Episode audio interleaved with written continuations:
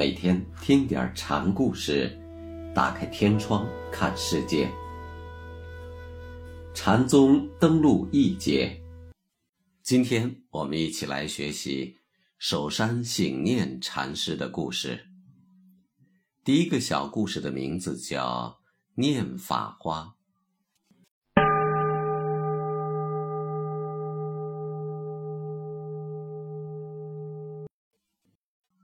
首山醒念是山东莱州，就是今天的山东莱阳人。他本姓狄，是跨五代北宋两代的禅师。当年林寂离开黄渤到郑州开宗时，仰山曾有“林寂一宗，至风而止”的谶语，预言林寂一脉到风穴就完了。但临济一宗终于未断，这与守山醒念的支撑分不开。守山本人虽没有什么大的创制，但培养出像汾州善昭那样的高足弟子，终于是临济一宗在五代北宋的绝续之际再度振扬，延伸出后世临天下的局面。醒念先在本郡的南禅寺出家，才受戒就遍宗丛林，力访高僧。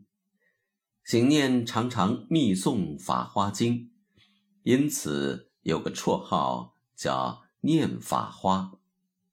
后来投身风学门下，并当了负责接待来访者的知客。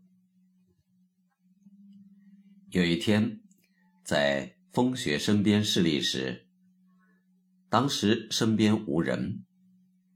风雪忽然流着泪对守山说：“临济一宗到我这里，眼看就要坠尸于地了，真是不幸啊！”醒念听禅师这样说，就问道：“坐下这么多人，就没有一个像样的吗？”唉，聪明人不少，但见性的人却没有啊。聪明伶俐和见性成佛是两回事。禅师对门下聪明人的没出息充满了悲哀。醒念听禅师说完，就问：“像我这样的怎么样？”这是在。自告奋勇。我虽然很早就对你抱有希望，风雪说，却怕你沉溺到念经中去，不能放下呀。放下法花并不难，请师傅垂示要领。寿山诚挚地说。于是风雪上堂。对中举了世尊以清廉故事大众的事，并问大家：正那样时，你们且说一说，佛祖说了个什么？若认为佛祖是不说而说，就是埋没先圣。你们说，佛祖说了个什么？首山一听，拂袖而去。青莲是指青色莲花，叶子修广，清白分明，有人眼目下，所以用来比喻佛的法眼。据说佛祖当年生作说法，对众默然。阿难用木锤悄悄说：“请世尊说法。”佛说：“会中有两位比丘犯律行，所以。”我不说法。阿难用他心神通一看，果然如此，便把两位比丘赶出了法会。结果世尊仍是默然。阿难就问怎么回事，佛又说：“我誓不为二乘声闻人说法。”这是指阿难。用他心通而言，说罢下座走了。这样的事还有几件，风学说的就是当年佛祖用法眼看人的故事。守山拂袖而去，风学便扔下帐子，也回了方丈。侍者们跟在禅师后面问：“念法花为什么不答对和尚，却甩手走了呢？”念法花会意了，禅师说。第二天，醒念和直源头同上法堂见风雪禅师。说话间，风雪就问直源头：“世尊当年不说法是什么用意呢？”直回答：“薄鸠树头鸣。”万物都在说法，不劳世尊说。直的回答挺高妙，但不切题。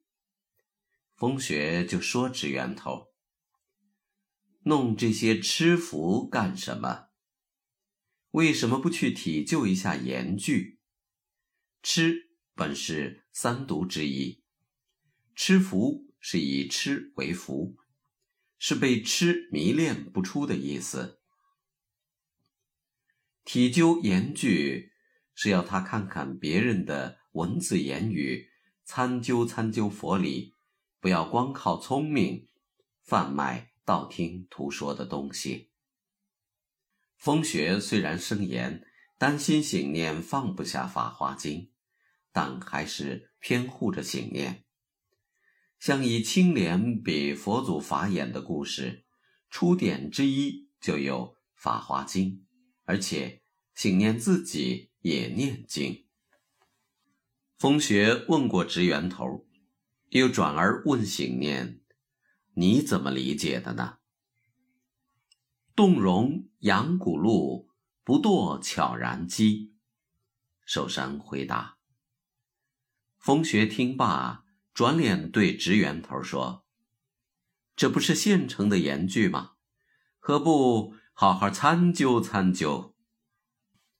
动容是变脸色、表情的意思，类似扬眉顺目之类，属人体微小动作。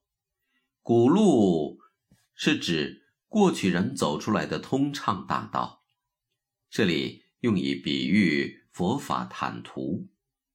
悄然机，隐秘细微、无声无响的心机。合起来，守山的意思是：一动一静都与大道合一，不为任何细微的技巧所陷落迷惑。